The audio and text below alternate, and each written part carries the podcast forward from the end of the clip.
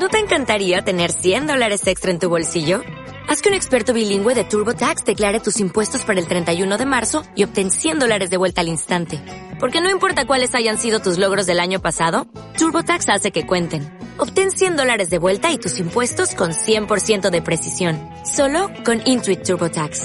Debes declarar para el 31 de marzo. Crédito solo aplicable al costo de la presentación federal con TurboTax Full Service. Oferta sujeta a cambios o cancelación en cualquier momento.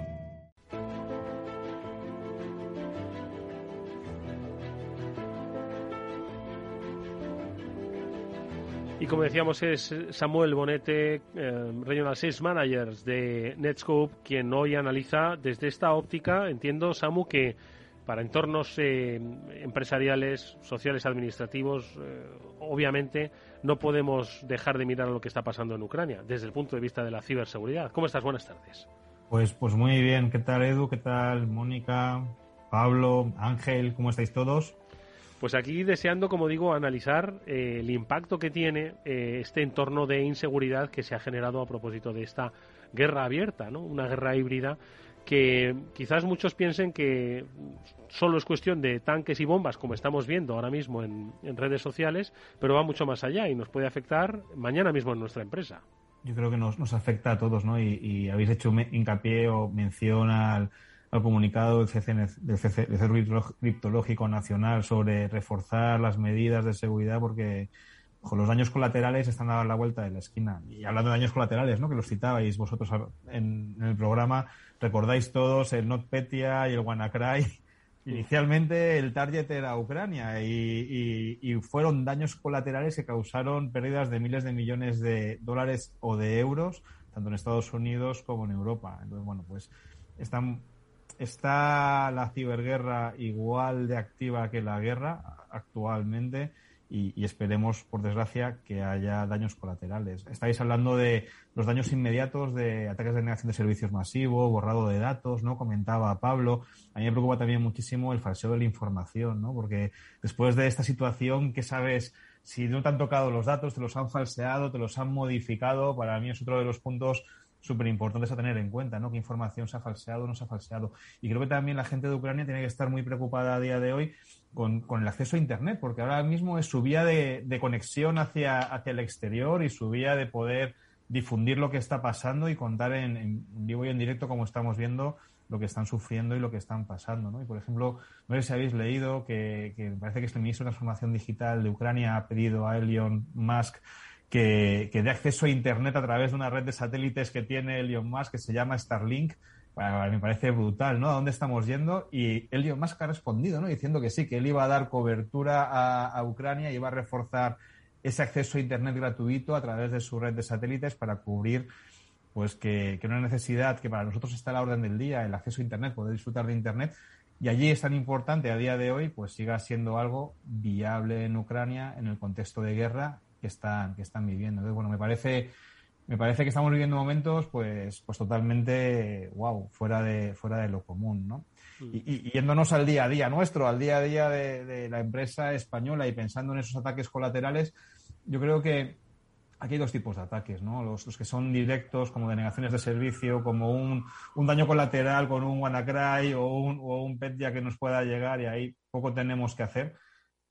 O ataques indirectos que lo que estén buscando sea pues robar información o, ponernos en, situación de exposición para un momento futuro. Y ahí yo, si puedo hacer unas recomendaciones pequeñas, unas pocas recomendaciones, os diría que eh, evitáramos los sitios de riesgo, que no navegáramos a sitios de riesgo, algo muy básico, pero es que al final esos sitios de riesgo son sitios por Nunca los que... hacerlo en estos tiempos, especialmente. mucho menos, mucho menos, Edu, desde luego. Nunca hacerlo y en estos y en este tiempo mucho menos. O ser muy cauteloso con los sitios o con los enlaces que nos puedan llevar a sitios de phishing. Acordaros, ¿no? Que el phishing a día de hoy ya no se sirve desde urlmaliciosa.com, se sirve desde www.microsoft.com, www.amazon.com, www.gsuite.com, pues tengamos, seamos muy cautos, ¿no? Y, pongamos medidas como o soluciones de control de navegación que sean capaces de discernir si un usuario está metiendo las credenciales corporativas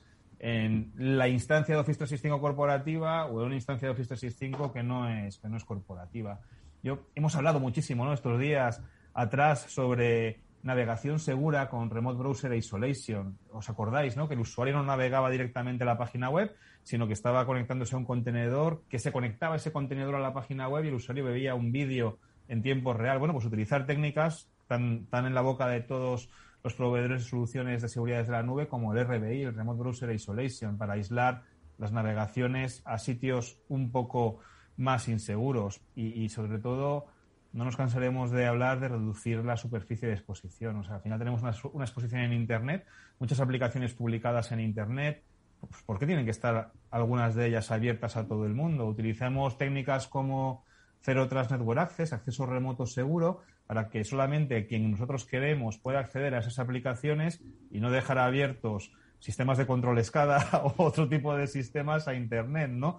Que solamente aquello que tenga que estar imprescindiblemente, abierto a todo el mundo esté abierto y el resto, pues utilicemos eso, técnicas como ZTNA o acceso eh, remoto seguro con el mínimo privilegio para poder acceder a los recursos internos. Y ojo, que no solamente a los recursos internos, ¿por qué tu Office 365 vas a dejar que cualquiera desde cualquier lugar se acceda a tu Office 365, ¿no? Pues también tenemos herramientas para reducir al máximo posible quién puede acceder a tu Office 365, quién puede acceder a tu AWS, quién puede acceder a tus servicios que has contratado en SaaS, de forma que aunque te roben las credenciales de una cuenta de Office 365, pues oye, solamente se puede acceder desde las IPs de tu organización o desde equipos que tengan pues acceso a tu Office 365. esa es la serie de recomendaciones así, Edu, a, grandes rasgos, pues podríamos, pues podríamos citar en este momento. Una última cuestión que te pregunto, Samu, una breve reflexión. Em,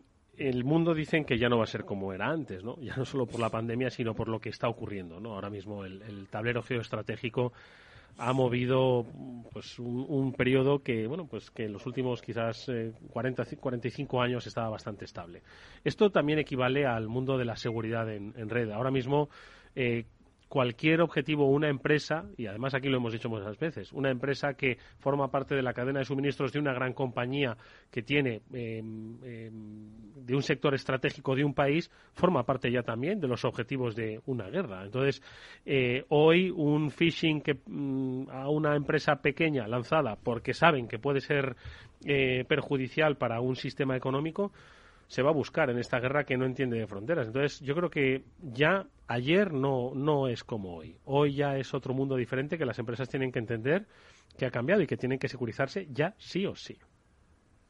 Lo veo, lo veo exactamente igual que tú, Edu. Y, y fíjate que estamos hablando de ataques dirigidos a cadena de suministro y hemos visto muchos este año y vamos a ver más ahora.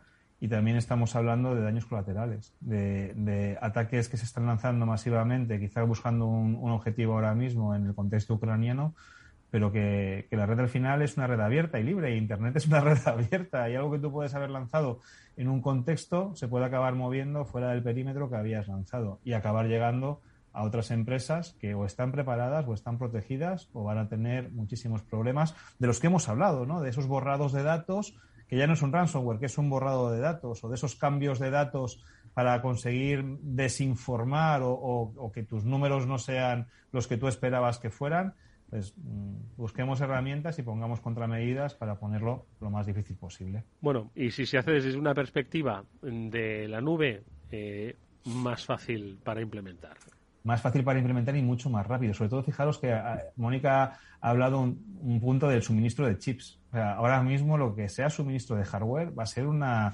pero una auténtica merienda de negros. O sea, ya era un problema, pues ahora con el paladio como está, eh, vamos, es que va a ser, va a ser una auténtica merienda de negros. Entonces, yo creo que el camino es eh, adoptar rápidamente una estrategia de seguridad consumida desde la nube. El camino es eh, prevenir, adelantarse y, si no se puede, minimizar ese impacto. De eso es de lo que vamos a hablar con nuestro siguiente invitado. Antes, las gracias a Samuel Bonete, Regional Sales Manager de Netscope, que nos ha acompañado como siempre en esta píldora así. Gracias, Samu. Hasta muy pronto. Muchas gracias a vosotros y no olvidéis que el futuro de la seguridad está, en, la, nube. Cuídate mucho. O'Reilly Auto Parts puede ayudarte a encontrar un taller mecánico cerca de ti. Para más información, llama a tu tienda O'Reilly Auto Parts o visita oreillyauto.com.